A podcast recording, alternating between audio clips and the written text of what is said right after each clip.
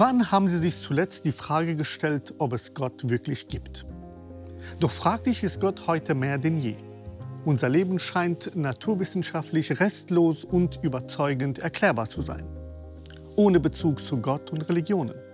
Sollen wir nicht Gott endgültig verabschieden und die Deutung der Welt den Naturwissenschaften überlassen? Keineswegs, sagt mein heutiger Gast, der Philosoph und Buchautor Professor Markus Gabriel. Er sieht im monotheistischen Gott die mächtigste Fiktion, die wir haben können.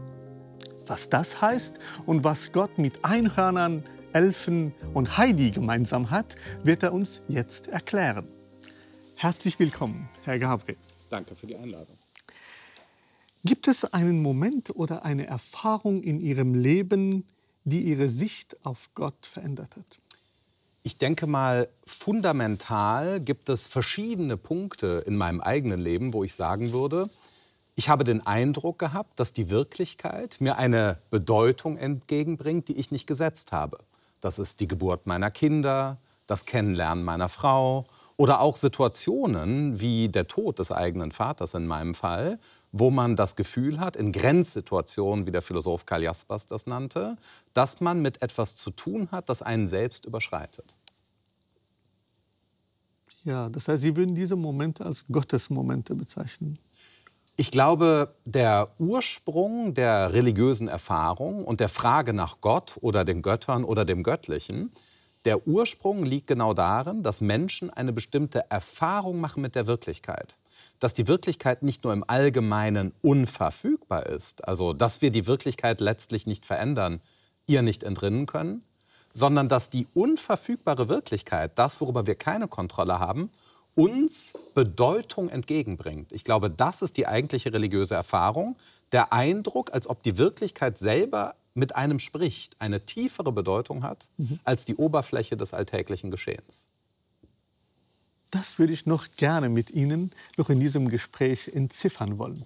Dabei würden wir, würde ich gerne mit Ihnen dieses Thema in vier Themenblöcke, wenn es uns gelingt, auch äh, äh, differenziert betrachten. Einmal am Anfang würde ich gerne mit Ihnen über den persönlichen Gott sprechen, dann über einen philosophischen Gott, wie man ihn nennt, und dann über den religiösen Gott und am Ende über Gott und die Gegenwart. Nun, Herr Gabriel, in Ihrem aktuellen Buch äh, Sätze über Sätze, in dem Sie uns durch eine Art äh, ABC des wachen Denkens führen, ähm, fand ich den Eintrag zum Buchstaben G äh, doch etwas überraschend und erklärungsbedürftig. Sie schreiben nämlich G wie Götter. Es gibt entweder einen Gott oder keinen. Genauer, Gott ist entweder einer oder keiner. Wie ist dies zu erklären? Es gibt, ähm, wenn man durch die gesamte Geschichte des philosophischen und religiösen Nachdenkens über Gott und die Götter schaut, wird man in den letzten drei, 4.000 Jahren, sagen auch andere Ideenhistoriker, aber immer wieder Momente finden, in denen die Frage gestellt wurde, unter polytheistischen Bedingungen, also Menschen glaubten, es gibt viele Götter, ob es nicht einen höchsten Gott gibt. Das war die erste Stufe. Ja? Schon in Ägypten äh, ist man auf den Gedanken gekommen, äh, Echnaton ist der Name, der damit verbunden ist, dass es einen höchsten Gott gibt. Das war dann oft auch ganz gerne mal die Sonne. Ja? Mhm. Also ein Gegenstand in der Wirklichkeit als mächtigste Quelle von Sinn und Bedeutung und Erleben, die größte Macht. Und dann zieht sich eigentlich die Idee argumentativ durch die Geschichte der Philosophie. Mhm. Ja, äh, Spinoza ist da vielleicht der allergrößte Name, aber das findet man auch schon in der Antike. Platon, Aristoteles und andere große Denker, äh, ganz zu schweigen natürlich von nicht westlichen Kontexten, wo das auch immer wieder auftaucht, dass Gott eben nur einer sein kann. Warum? Stellen wir uns mal vor, es gäbe viele allerhöchste Mächte. Nicht? Das ist die einfache Überlegung. Viele Quellen des Seins dann wäre es ja so, dass aus jeder dieser Quellen des gesamten Seins alles gekommen sein muss. Das geht natürlich nicht. Ja? Also wenn die Wirklichkeit insgesamt organisiert ist, so die Überlegung, dann kann es nicht mehrere gleich gute Organisationen geben. Es kann letztlich nur eine Art und Weise geben, in der die Dinge insgesamt optimal organisiert sind, unter dem Kriterium einer Allmacht. Das war die Idee. Und deswegen sagen die großen Philosophen, Xenophanes hat das formuliert, etwa in der Antike, und wie gesagt Platon, Aristoteles, und dann zieht sich das durch die Zeiten, dass es entweder einen Gott gibt oder überhaupt keinen. Das heißt, Entweder sind die Dinge in einem riesigen Chaos befangen und es gibt keine Organisation, es gibt, wie man modern sagen würde, keinen Sinn des Lebens, oder es gibt genau eine Quelle der Organisation. Auf alles, alles ist auf eines hin angeordnet, sagt Aristoteles. Ja, das ist die Uridee philosophische des Monotheismus. Mhm. Und die monotheistischen Religionen argumentieren letztlich auch so. Ja? Also es ist völlig undenkbar, dass in der Wüste mehrere Götter auftauchen, auch wenn Gott im Hebräischen im Plural ja ursprünglich benannt wurde als Elohim. Äh, was mich dabei interessiert ist, äh, wie Sie darauf gekommen sind, unter dem Buchstaben G ausgerechnet Götter zu subsumieren und nicht Goofy oder sonst andere Themen, die Sie auch interessieren. Das heißt, mit anderen Worten, was für einen Stellenwert hat für das wache Denken gerade der Begriff Gottes? Wir sollten nicht unterschätzen, äh, was unsere philosophischen und sonstigen Vorfahren uns gelehrt haben. Und wir reden hier nicht nur über Tausende von Jahren, sondern vielleicht über Hunderttausende von Jahren. Ja? Die Frage nach Gott oder dem Göttlichen zunächst einmal noch neutraler ist die wichtigste Frage der Menschheit. Wir unterschätzen das im Grunde genommen heute, weil wir glauben, das sei so eine x-beliebige vertauschbare Frage. Ja? Mhm. Man könnte über Gott reden oder über Goofy ja? oder mhm. über Geld vielleicht sogar noch eher. Ähm, warum also Gott? Und ich glaube, dass die Frage nach Gott ganz einfach formuliert, gibt es Gott? Diese gewichtige Frage eine der wichtigsten Fragen ist, weil die Bedeutung der Wirklichkeit, in der wir uns befinden, davon abhängt wesentlich, ob es Gott gibt oder nicht. Und die Philosophie hat eigentlich immer gesagt, dass der würdigste Gegenstand des philosophischen Nachdenkens Gott sei. Und ich sehe nicht, warum wir an dieser grundlegenden Spielregel der Philosophie etwas ändern sollten.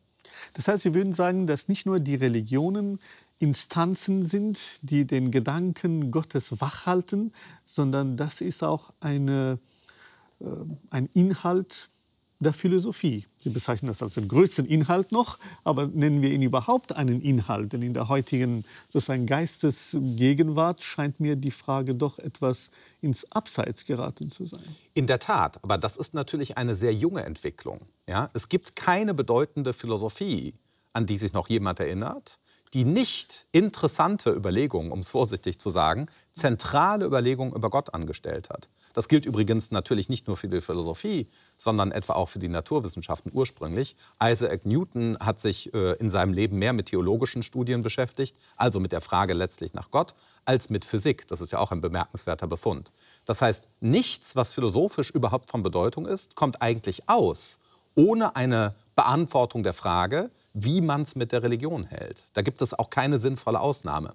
Der Umstand, dass wir jetzt seit einigen Jahrzehnten, und mehr ist das nicht welthistorisch gesehen, glauben, dass Gott ein optionales Thema der Philosophie sei, sozusagen in die Nische der Religionsphilosophie gehört, äh, die unterfinanziert ist und für die sich auch sehr wenige eigentlich interessieren, das ist eine provinzielle, welthistorisch gesehen, äh, Entwicklung der Menschheitsgeschichte. Und ich glaube auch nicht, dass das nachhaltig ist. Ja, wunderbar. Eigentlich wollte ich mit Ihnen über den persönlichen Gott reden, aber ich merke, dass wir schon über den philosophischen Gott reden und das ist gut so. Wir bleiben darin und holen den persönlichen Gott vielleicht später noch ein. Ähm, wenn wir da bleiben, ich meine, Sie haben es jetzt schon ähm, ja, direkt und indirekt jetzt auch benannt. Seit der Antike ist die Frage nach Gott und nach dem Göttlichen eine bleibende Frage der Philosophie. Aber dennoch äh, befinden wir uns heute in einer Zeit, die man als eine Zeit der Gottkrise vielleicht bezeichnen kann. Äh, lassen Sie uns zunächst zwei gewichtige Stimmen mhm. dazu hören. Ich finde, die Religion sollte kritisiert werden, weil sie als Konkurrenz gegen die wissenschaftlichen Erklärungen für das Leben und das Universum ins Feld geführt wird. Das ist nicht gut für die Erziehung. Denn es erweckt den Eindruck, man könne die Verantwortung, Dinge zu verstehen, umgehen, und zwar mit einfachen Erklärungen wie, das hat Gott gemacht. By postulating some sort of easy explanation, oh, God did it. Wie weiß ich, ob es den Weihnachtsmann nicht gibt? Den Osterhasen? Das Loch Ness Monster? Ich weiß es nicht.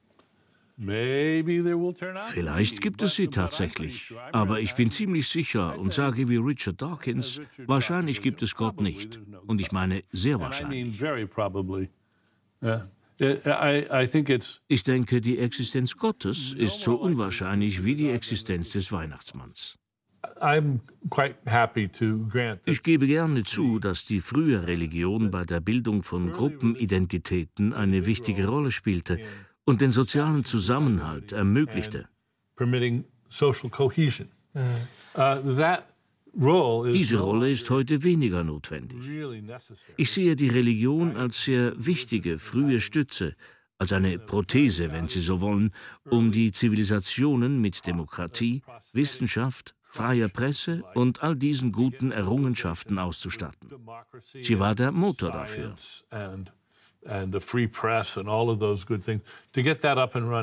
Aber jetzt können wir sie abschaffen, die Religion. Jetzt können die Religionen verschwinden. Bevor Sie sich dazu verhalten, noch eine, eine kleine sozusagen Anmerkung. Ähm, bei der Auswahl der, der Stimmen äh, war ich auf der Suche nach einer weiblichen Stimme. Eine Stimme einer Atheistin, die prominent sich auch genauso sozusagen artikuliert. Und ich bin nicht wirklich fündig geworden. Und dann dachte ich, ich müsste eigentlich gründlicher recherchieren. Dann habe ich es gelassen.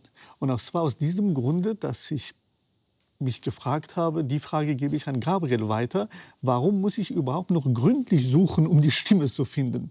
Wieso gibt es kaum Frauen, die sich atheistisch artikulieren? Nun, das ist sicher eine schwierige Frage, wozu man zunächst einmal recherchieren müsste. Äh, also das Verhältnis von Theologie und Gender äh, ist natürlich selber ein hochkomplexes, das man erforschen muss. Äh, aber auch da wären jetzt nicht sicher auf beiden Seiten der Gemengelage Stimmen zu finden. Es gibt gewichtige Mystikerinnen insbesondere, die man vielleicht als Vorstufen jedenfalls einer bestimmten Form der Religion äh, kategorisieren müsste. Aber wir müssen sehen, äh, natürlich, dass auch im theologischen Denken, ja, nenne jetzt nur x-beliebig Hildegard von Bingen als großes Beispiel äh, ähm, oder ähm, äh, die Heilige Magdeburg ja. und so weiter, die Heilige Theresa und so weiter. Das heißt, man wird immer wieder Figuren finden, natürlich auf beiden Seiten äh, des Nachdenkens über Gott. Warum das atheistische Lager, ja, äh, insbesondere die Neo-Atheisten, die wir gerade gehört haben, äh, Daniel Dennett, Richard Dawkins oder auch der Physiker Lawrence Krauss, die sozusagen zur selben Gang gehören, äh, warum äh, da der Atheismus eine vielleicht männliche Gestalt annimmt, wäre eine interessante Frage der Geschlechterforschung. Ja, ja. Aber nun zu der eigentlichen Frage. Die zwei widersprechen Ihnen ja diametral. Mhm. Wo ist sozusagen der springende Punkt des Atheismus? Also ich glaube, die Erklärungen, die wir eben gehört haben von Daniel Dennett und Richard Dawkins, sind ja äh, zunächst einmal auf der elementaren religionsphilosophischen Ebene falsch.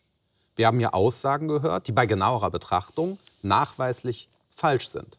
Zum Beispiel die These von Richard Dawkins, dass Gott angeführt wird, um Phänomene der Natur naturwissenschaftlich mit einer schlechten Erklärung zu erklären. Also Gott hat es gemacht. Warum gibt es äh, sozusagen zwei Geschlechter im Paradies? Gott hat es gemacht. Warum regnet es? Gott hat es gemacht. Warum gibt es Krankheiten? Gott hat sie gesandt. Das aber ist nicht in der Religion zu finden. Es ist schon mal zunächst einmal eine religionsphilosophisch inakzeptable These, dass der Begriff Gottes oder die Idee Gottes in der Menschheitsgeschichte eingeführt wurde, um Naturerscheinungen zu klären. Das würde ich behaupten, ist bei genauerer Betrachtung eine der schlechtesten religionswissenschaftlichen Hypothesen, die man formulieren kann. Das heißt, unter wissenschaftlichen Gesichtspunkten halte ich die Aussage von Daniel Dennett schon für disqualifiziert. Dito für, von Dawkins, Entschuldigung. Ditto für die Aussage Dennets, dass die Funktion der Religion Gottes darin besteht, soziale Kohäsion zu stiften und dass überdies ja, Gott für diese Funktion heute äh, nicht mehr gebraucht wird, sagen wir mal in demokratischen Staaten.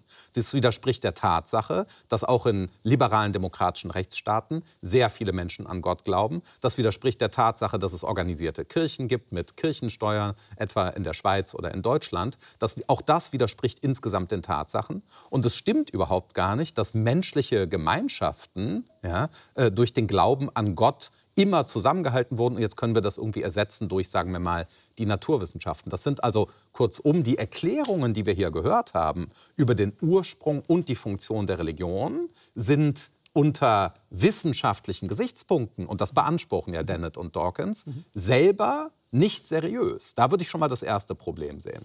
Ja, aber dennoch kann es ja sein, dass, ähm, dass alle anderen irren. Die Kirchen können ja irren.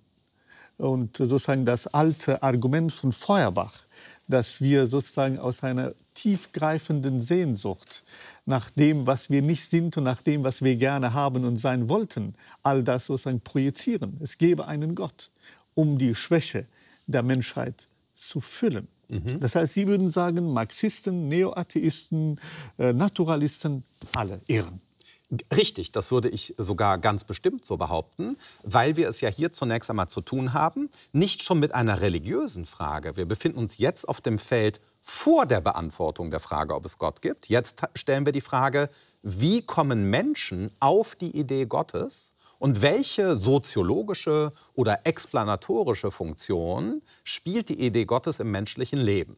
So. Und auf diese Frage gibt es wissenschaftliche Antworten. Und diese wissenschaftlichen, religionswissenschaftlichen, theologischen, religionsphilosophischen Antworten, ja, die wir hören aus diesem Lager, Feuerbach und so weiter, sind alles Thesen, die nachweislich nicht tragfähig sind. Das stimmt eben alles so nicht, was wir da hören. Da gibt es sehr viel bessere Alternativen. Ja? Äh, in den letzten 200 Jahren wurde dazu gearbeitet. Und es ist sehr interessant, dass diese ganze Diskussionslage, die wir aus den relevanten Disziplinen haben, ob das nun die Ägyptologie ist, die sich mit der Frage des Ursprungs des Monotheismus in Ägypten beschäftigt, oder die Judaistik oder die Islamwissenschaft, ja, um nur sozusagen mal Gebiete aufzurufen, an die man bei Religion manchmal nicht denkt. Dort kriegen wir Antworten auf die Frage. Und diese Antworten sind schon mal alle im Wettbewerb mit dem, was wir gehört haben, aus meiner Sicht besser. Da, da, da geht es schon los. Ja, dann lassen Sie uns zum zweiten Themenkomplex, zu dem religiösen Gott langsam hineindringen. Ähm, zuvor vielleicht die Frage, die auch dazugehört, nämlich wie würden Sie dann dennoch die, den Andrang mhm. für diese Sicht erklären? Warum haben Sie so ein, eine, eine Anziehungskraft, also Naturalismus äh, und vor allem äh, Atheismus? Wir leben in den letzten 200 Jahren, wenn man so will, in einem Zeitalter, das sich auf dem Weg befindet zu dem, was ich einfach nennen möchte, dem modernen Nihilismus. Der moderne Nihilismus ist die vielen von uns sehr einleuchtende Idee, dass das Leben nach dem Tod genauso sein wird wie das Leben vor dem Tod, also gar nicht. Ja? Und dass unser individuelles Leben darin besteht, dass wir in einem sehr kurzen Zeitfenster mit, äh, mit ein bisschen Glück, 80 gesunden Jahren, ja, äh, nach dem Augenblicksglück streben und dass es mehr Sinn im Leben oder gar Sinn des Lebens gar nicht gibt. Es gibt dieses ganz, ganz kurze Zeitfenster. Und was außerhalb dieses individuellen Zeitfensters meines Lebens geschieht, erklärt die Naturwissenschaft. Wie die Dinge waren, bevor es mich gab, ja, äh, das kann die Physik erforschen. Ja, da galten auch schon die Naturgesetze, äh, Energieerhaltungssätze, Strukturbildung, die Evolution und so weiter. Und was nach mir kommt, ist im Wesentlichen auch so, wie es jetzt ist, nur ohne mich. Ja? Das leuchtet uns ein, der moderne Nihilismus. Das scheint geradezu selbstverständlich zu sein. Und in diesem Bild ja, äh, kann Gott keine relevante Rolle spielen. Da würde man sagen, naja, was soll Gott denn in dem Bild? Das wäre dann tatsächlich sozusagen eine unnötige Zusatzhypothese, äh, wie Laplace gesagt hat, äh, als Napoleon ihn fragte, wie sieht das denn in Ihrer Physik mit Gott aus? Wo ist Gott? Sagte Laplace bekanntlich, ich habe kein Bedürfnis für eine solche Hypothese. Ja? Das heißt, wenn man glaubt, dass die Wirklichkeit ungefähr so ist, wie wir glauben, dass die Physik sie beschreibt. Ja? Also 14 Milliarden Lichtjahre, Entfaltung von Materie und Energiestrukturen in der Raumzeit und mehr gibt es nicht zu sagen. Wenn wir das glauben, verschwindet Gott und der Sinn unseres Lebens wird reduziert auf eine mehr oder weniger egoistische Bedürfnisbefriedigung. Das ist der moderne Nihilismus. Und meinen Sie, das ist nur egoistisches? Warum ist das schlecht, so zu leben? Wer braucht denn noch Gott heute? Die Frage ist ja, ob die Weltanschauung, die ich gerade skizziert habe, ob diese Weltanschauung richtig ist.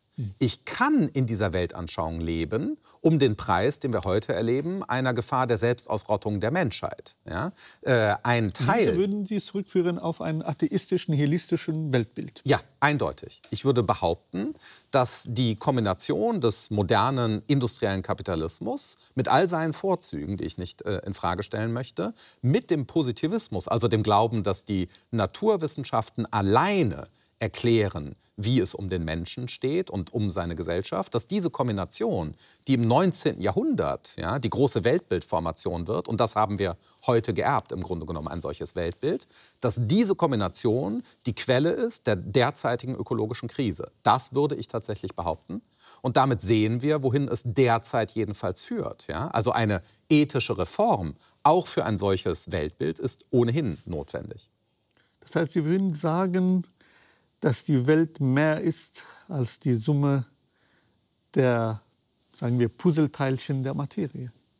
Fraglos. Also, wir wissen ja alleine nicht, wenn wir die Idee hätten, dass die Wirklichkeit insgesamt nichts anderes ist als Verschiebungen sozusagen materiell-energetischer Systeme, ja, also Materialismus mit moderner Physik erklärt, dann ist es natürlich schwierig. Die Quantenphysik ist nicht ganz so materialistisch wie die Korpuskeln-Theorien äh, der frühen Neuzeit. Das ist ja alles klar. Ja?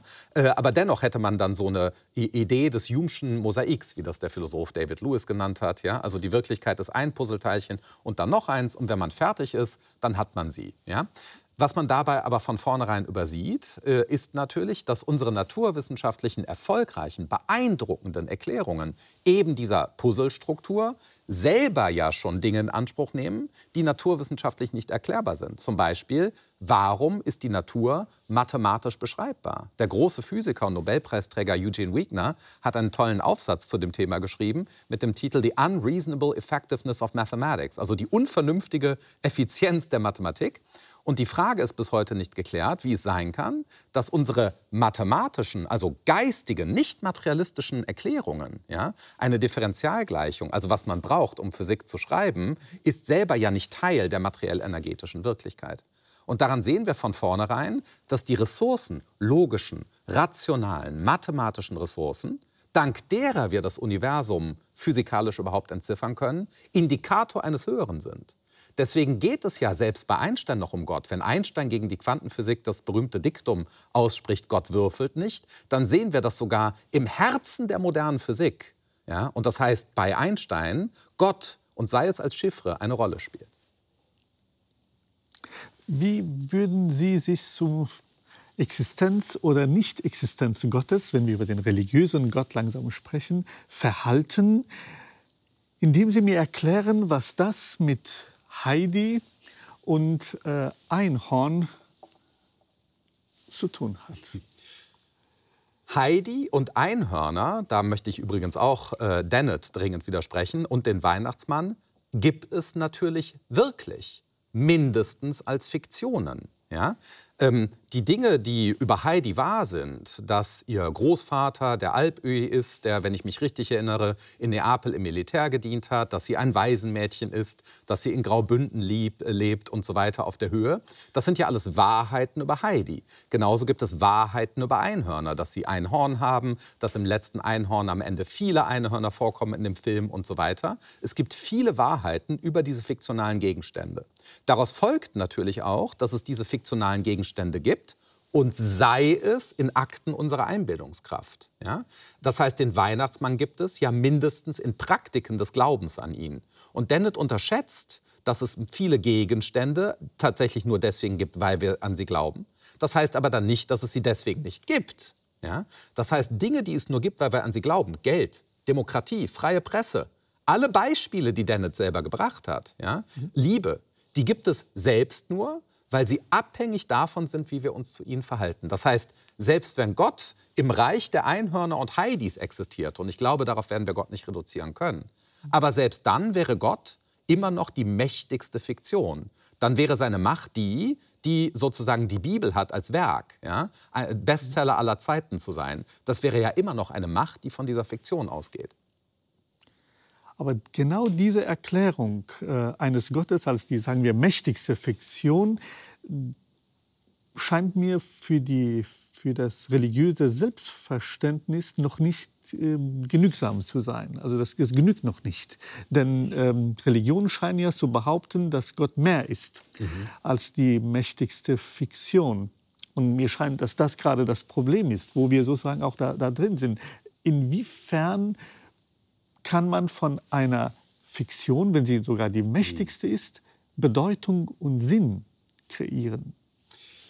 Da kommt in der Tat die Schnittstelle des religiösen und des philosophischen Gottes ins Spiel. Ja? Große Denker wie René Descartes, der auch äh, physikalisch nicht gerade ungebildet war. Ja? Man, wir wissen alle kartesische Koordinatensysteme. Wir hätten auch keine moderne Physik und Mathematik ohne René Descartes, der bezüglich des Universums ganz materialistisch argumentiert hat. Aber Descartes hat einen berühmten Gottesbeweis geführt, der dann später von Emmanuel Levinas im 20. Jahrhundert verfeinert wurde. Nämlich da war der Gedanke, dass die Idee Gottes, und sei sie eine Fiktion, ja, so argumentierten die, das glaube ich nicht, aber ich möchte nur darauf hinweisen, da ist der Sprung, ja, ähm, die argumentierten so, dass sie sagten, diese Idee kann niemandem eingefallen sein. Man kann verstehen, warum jemandem Heidi oder Einhörner einfallen. Ja? Aber das ist eine Idee, die so mächtig ist, die so viel Inhalt hat, ja? nämlich den Inhalt der Unendlichkeit selbst, so die Argumentation, dass sie niemandem eingefallen sein kann. Ja? So. Die Idee hat einen Inhalt, der über alles hinausgeht, was wir uns vorstellen können. Das ist übrigens auch wenig bekannt. Der wahre Sinn des berühmten ontologischen Gottesbeweises von Anselm von Canterbury der geht nicht so, wie man gerne hört, dass er sagt, stell dir mal vor, es gäbe ein allermächtigstes Wesen und dieses allermächtigste Wesen muss existieren, sonst gäbe es ein noch mächtigeres Wesen, mhm. nämlich das mächtigste Wesen, das existiert. Ne? Das ist sozusagen die vereinfachte Version. Anselm geht aber weiter, genauso wie Descartes und Levinas, indem sie sagen, Gott ist mächtiger als alles, größer noch als alles, was wir denken können. Ja? Und dieser Überschuss, also der Gedanke von etwas, das wir denken können, das aber größer ist als alles, was wir denken können, das ist der, die Schnittstelle, an der sich das reine philosophische Nachdenken über Gott und der Gott der Religion, ja, der Gott Abrahams, Isaaks und Jakobs, berühren. Hm. Und doch kann man vor einem philosophischen Gott weder musizieren noch tanzen. Lassen Sie uns einige Eindrücke hierzu anschauen, die die besondere Hingabe und Sehnsucht menschlicher Existenz dokumentieren, die eben nach Gott und Göttlichem hungert.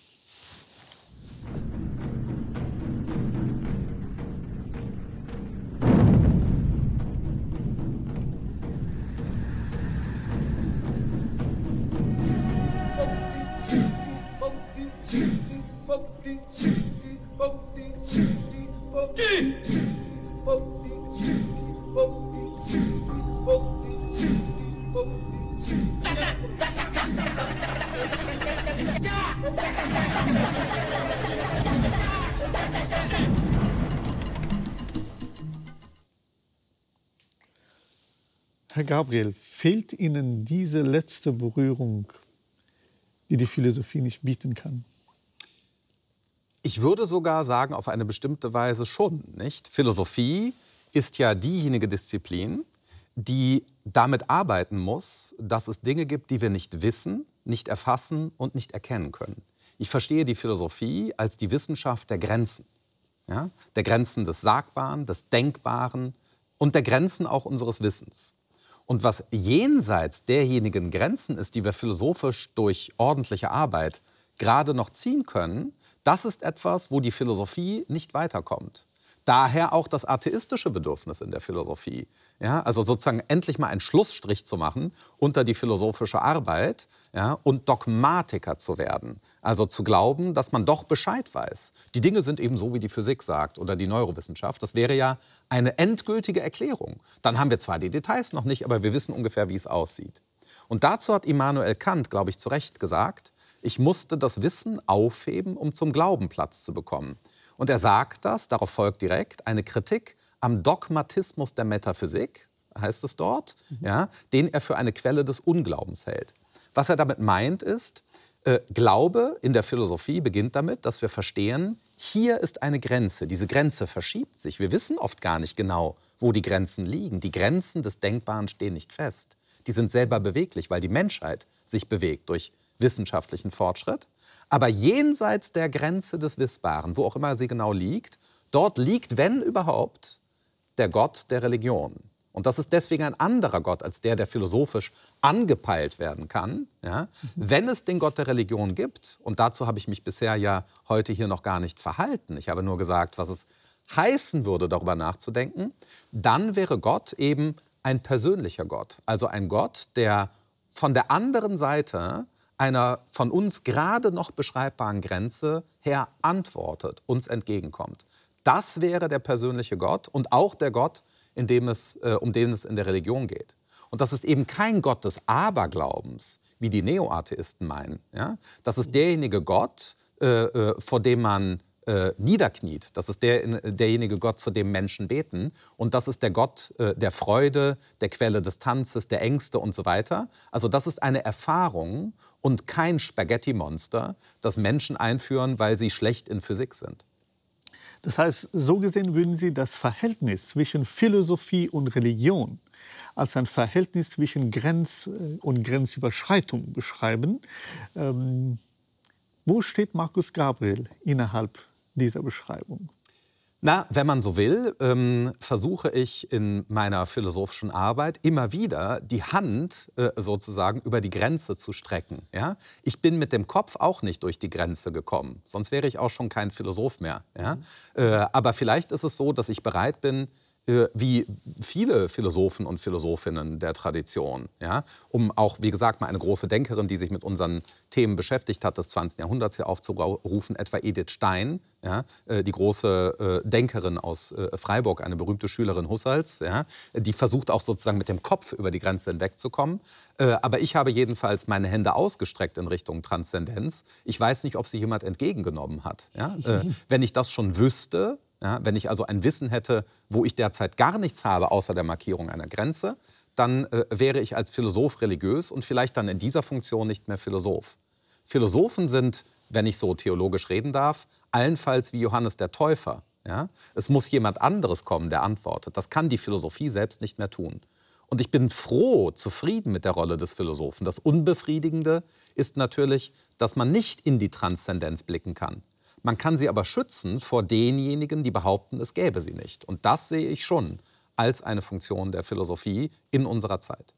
Ist das auch ein Grund, warum in allen Ihren Büchern doch mindestens ein Kapitelchen entweder über Religion oder Gott existiert? Und vielleicht auch dies ein Grund war, warum ich mir gedacht habe, ich hole doch den Philosophen in der Sternestunde Religion, ähm, um eben zu fragen, ähm, welches Bedürfnis dahinter steckt. Ist das diese ausgestreckte Hand, von der Sie reden?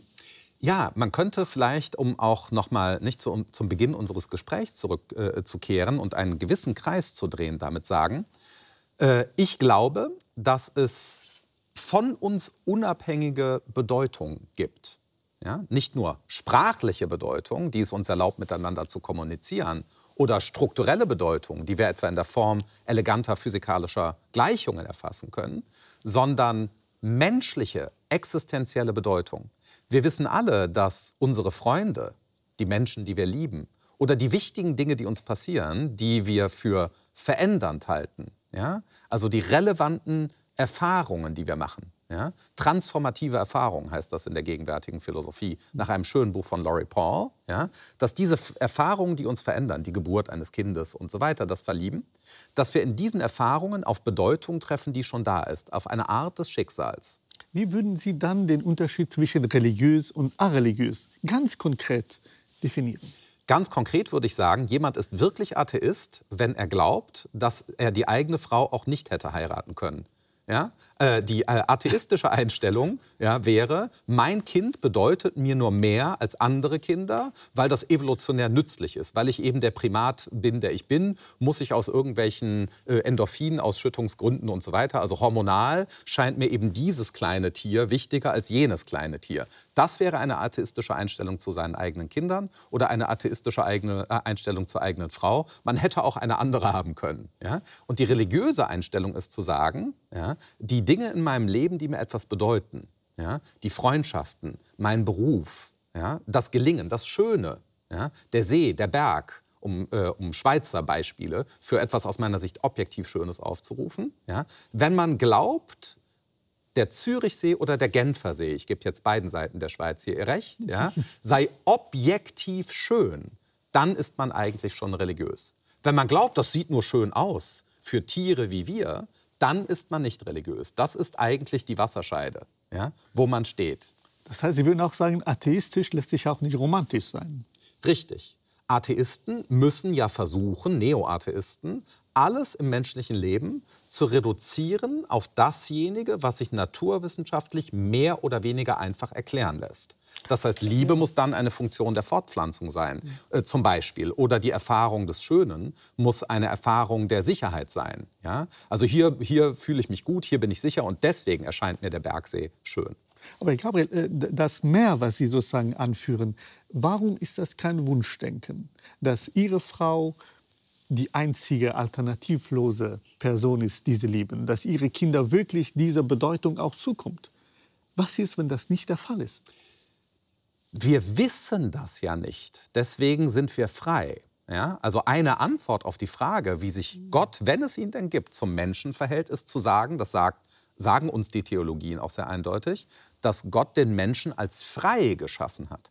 Wir wären nicht frei, wenn wir die Frage, ob wir es hier zu tun haben mit einer Projektion oder mit der Erfassung dessen, wie die Dinge sind, objektiv beantworten können. Deswegen sagt Kant ja, ich musste das Wissen aufheben, um zum Glauben Platz zu bekommen. Das ist keine Ausrede, ja, sondern das ist das Bewusstsein dafür, dass sich diese Frage nur beantworten lässt, indem man den Sprung in den Glauben wagt. Ja? Und im Übrigen, und das ist ganz wichtig, ist es nicht so, als hätte der Atheismus hier den Vorzug, weniger naiv zu sein als die religiöse Einstellung. Denn der Atheismus ist auch ein Sprung in den Glauben, nämlich in den Glauben, dass wir alles im Grunde genommen naturwissenschaftlich erklären können, obwohl das faktisch nicht so ist. Es ist nicht möglich, naturwissenschaftlich, auch nicht mit dem besten Computer dieser Welt, zu erklären, ja, wie genau die Moleküle dieses Tisches hier so zusammenhängen, dass wir sozusagen von der quantenmechanischen Kleinstebene, die wir gerade so erforschen kommen, können bis zu dieser Mesoskala kommen. Das ist physikalisch nicht gelöst, weil da viel zu viele Freiheitsgrade sind. Das heißt, Sie würden sagen, dass es genau genommen man gar nicht atheistisch sein kann. Richtig. Der Atheismus ist selber eine Form des Glaubens, nur eben ein Glaube ohne Gott. Das, der Atheismus ist der Glaube an die Bedeutungslosigkeit des eigenen Lebens. Das ist der Glaube.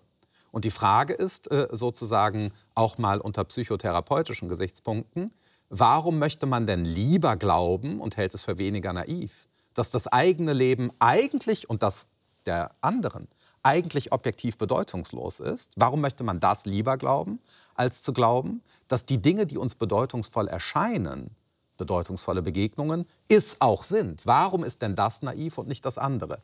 Und die Antwort aus existenzieller Perspektive, die habe ich von den Atheisten bisher noch nicht erhalten.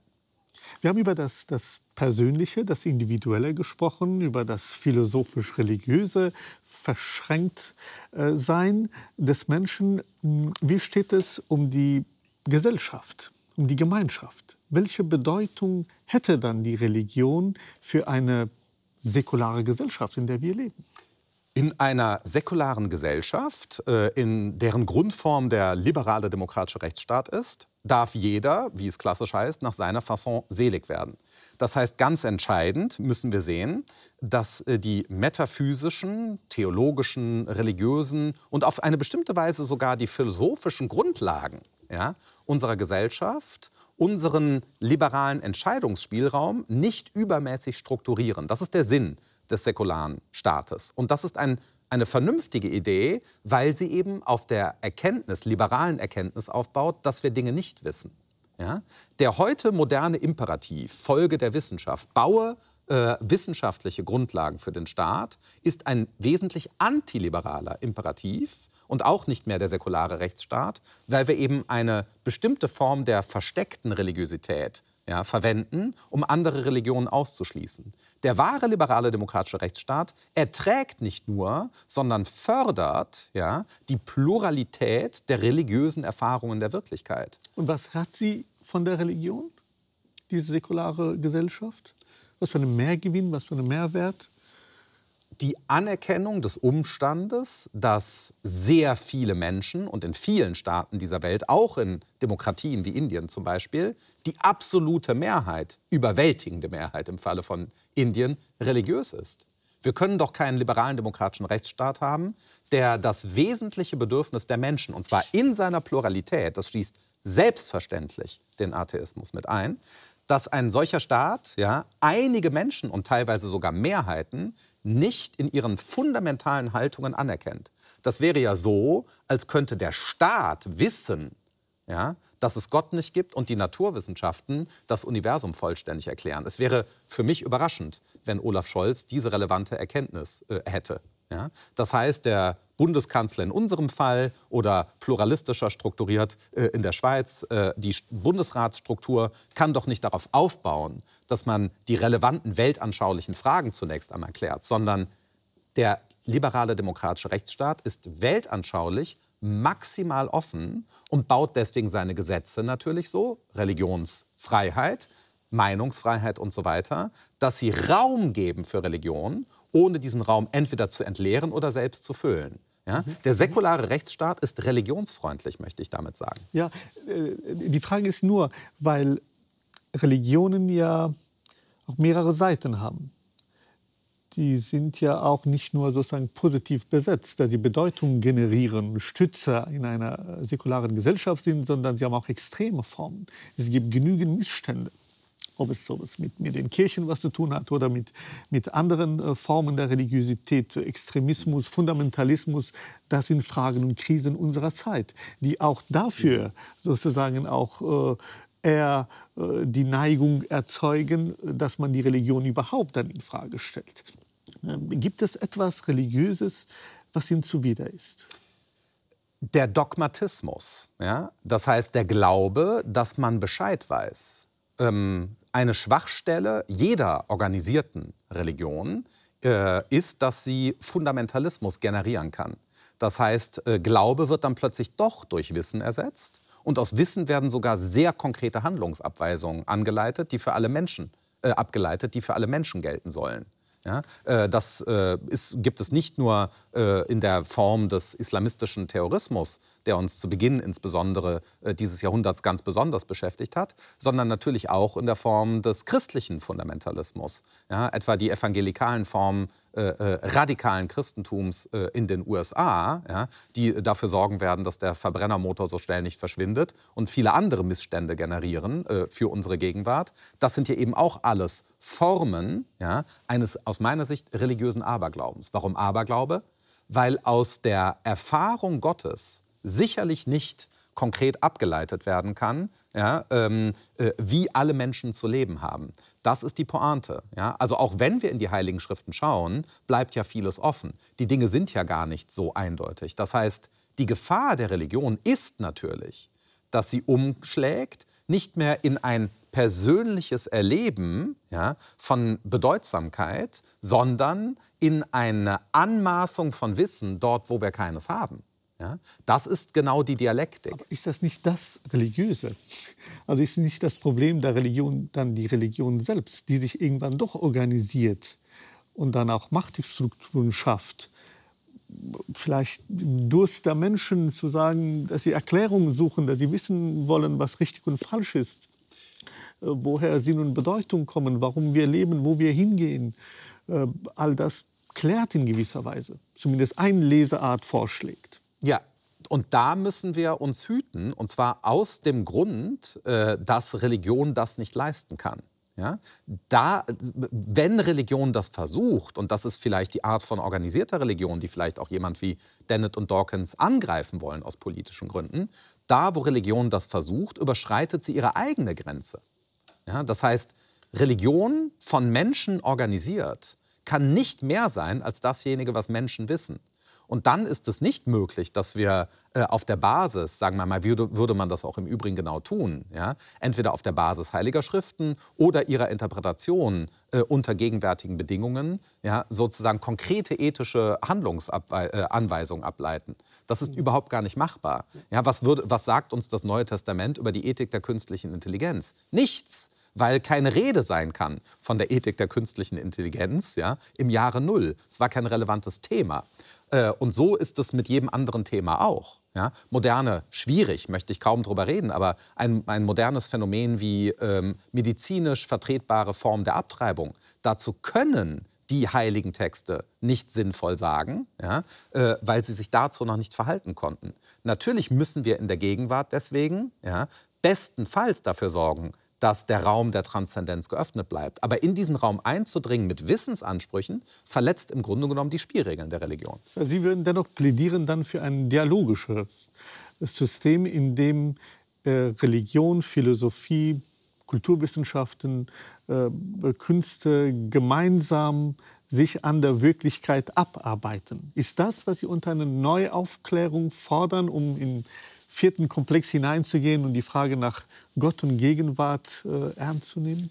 Ja, meine Idee einer neuen Aufklärung äh, ist die Idee, dass wir unsere ethischen Fragen, also was schulden wir einander lediglich insofern wir Menschen sind, also was sollen wir tun, alle, jede von uns, nur dadurch beantworten können, dass wir alle Sektoren der Gesellschaft in ein neuartiges Gespräch miteinander bringen.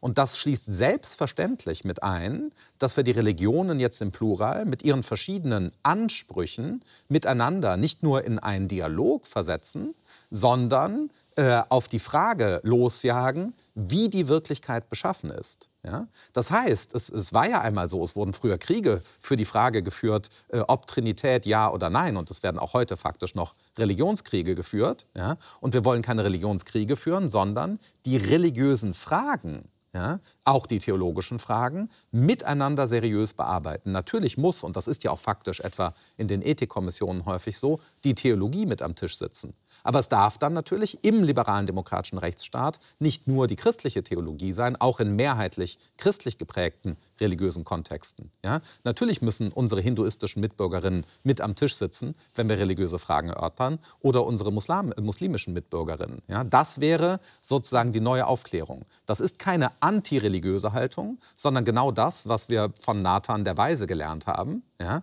Äh, die Religion hat genau den ethischen Anspruch, den jede Ethik haben muss, nämlich einen universalen. Und dort, wo religiöse Erfahrung den universalen Anspruch einlösen kann, gehört sie eben auch mit an den Tisch. Wo das nicht so ist, ist sie für gesellschaftliche Fragen unerheblich. Das heißt, unser Leben hat einen Sinn, den wir ihm selbst nicht geben?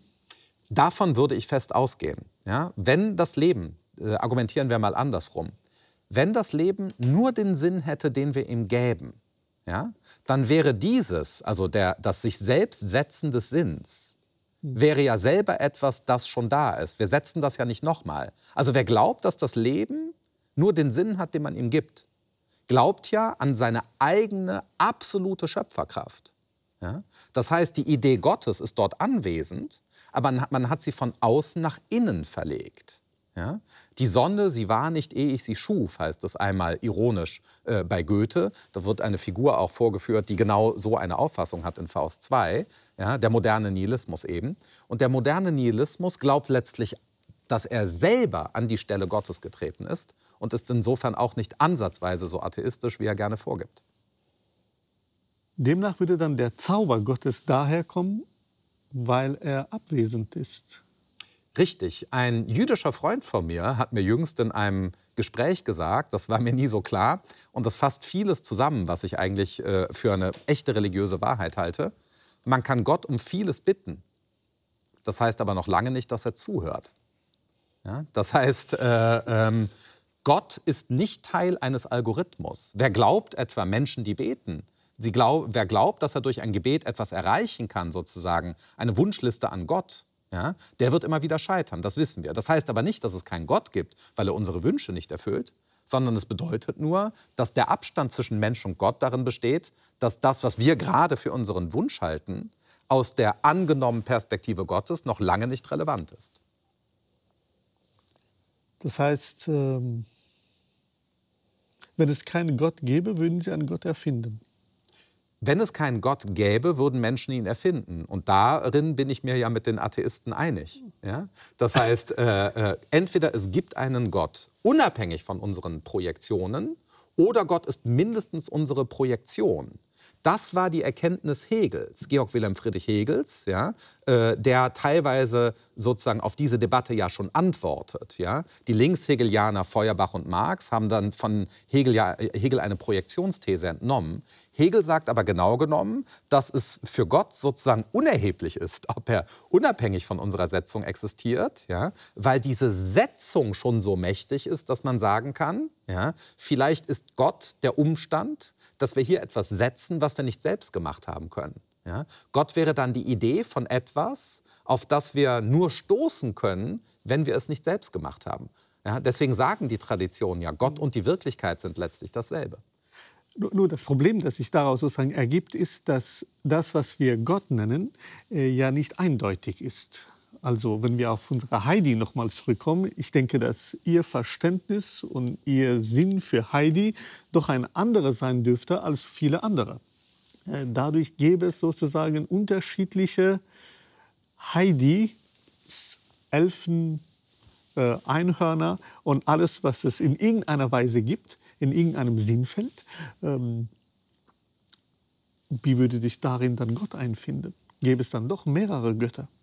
Wenn Gott bloß ein fiktionaler Gegenstand wäre wie Heidi, dann gäbe es dadurch natürlich viele Götter. Aber genau das haben Sie ja behauptet, Gott sei eine Fiktion. Nein, ich habe gesagt, Gott ist mindestens die mächtigste Fiktion.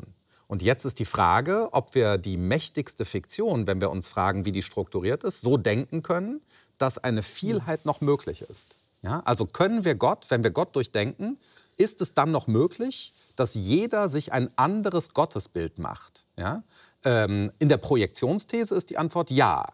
Ja? Deswegen sagt schon die Projektionsthese, die auch in der Antike entwickelt wurde, dass die Götter komischerweise, wenn man sie zeichnet oder über sie spricht, immer so aussehen wie die Menschengruppe, die sie erfunden hat. Ja? Äh, der Gott der Äthiopier sieht aus wie ein Äthiopier, sagt äh, Xenophanes. Ja? So, das war die Kritik daran. Und die, die römischen Götter sehen aus wie Römer.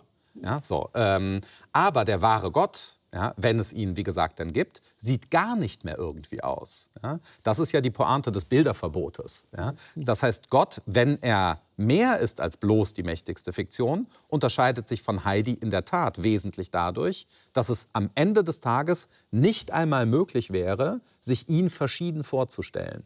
Ja? Äh, deswegen muss Gott immer eine Seite der Transzendenz haben, wenn es ihn denn wirklich gibt. Das heißt, wenn Gott die mächtigste Fiktion ist, dann ist er als diese mächtigste Funktion eben alles, aber keine Fiktion. Richtig. Die Mächt wenn Gott die mächtigste Fiktion ist und als solcher dann auch existiert und der Inhalt dieser Fiktion Gott ist und nicht Heidi, ja, ein Waisenmädchen, das in Graubünden lebt und so weiter und so weiter, ja, dann muss Gott sozusagen in dieser Stelle im Reich der Fiktionen ja, äh, muss eine andere Seite haben, die wir nicht sehen. Das berichten ja die interessanten Begegnungen Moses mit Gott. Ja? Einige der Höhepunkte für mich äh, in den monotheistischen Schriften sind diese Begegnungen. Ja? Gott, äh, Moses sieht ja nur einen Teil Gottes und er blindet schon. Und die relevante Frage ist ja äh, im äh, Exodus 3,14, wo Gott sich vorstellt. Ja? Moses fragt ja, wer bist du eigentlich? Er sieht ja nur diesen merkwürdigen brennenden Dornenbusch, der, sich, der immer weiter brennt und sich nicht verzerrt. Das geht also gar nicht. Und irgendwann fragt er den, wer bist du eigentlich? Und dann sagt er nicht äh, den berühmten Satz, ja, äh, gibt den Gottesnamen an, ja, Echje Asher Echje. Ja, ich würde das übersetzen, wird viel darüber gestritten, aber mit Futur, ich werde sein, der ich sein werde. Ja? Auch gerne übersetzt, ich bin der ich bin oder auch ich bin der ich sein werde, ich will sein, der ich sein will oder kurzum, warte mal ab, du wirst schon sehen. So würde ich äh, Exodus 3,14 übersetzen. Das heißt, äh, äh, die Pointe ist, dass wenn es Gott gibt, er uns nur einen Teil seiner selbst zeigt und der Rest entzogen bleibt damit es eben diesen Unterschied gibt zwischen Gott als der mächtigsten Fiktion, die ja mindestens als Fiktion in der Bibel existiert. Keine Lesart der Bibel, der zufolge es in der Bibel keinen Gott gibt, ist wahr. Ja? Das heißt, mindestens existiert Gott als die mächtigste Fiktion. Und die Frage ist, ob Gott darüber hinaus existiert. Und diese Frage lässt sich eben genauso beantworten, ja, dass wenn Gott wirklich existiert, er anders als Heidi nicht im Plural legitimer Interpretation existiert. Herr Gabriel, ich komme zu meiner letzten Frage. Was müsste geschehen, dass der Philosoph Markus Gabriel einst doch gesteht, es gibt den einen Gott? Muss ein Prophet kommen oder was brauchen Sie noch? Nein, ich denke mal, ich muss nur 85 werden. Und wenn wir uns dann wiedersehen sollten und Sie fragen mich, dann sage ich Ihnen, ob ich etwas gesehen habe. Darauf freue ich mich. Vielen Dank für das Gespräch. Danke, Herr Karim.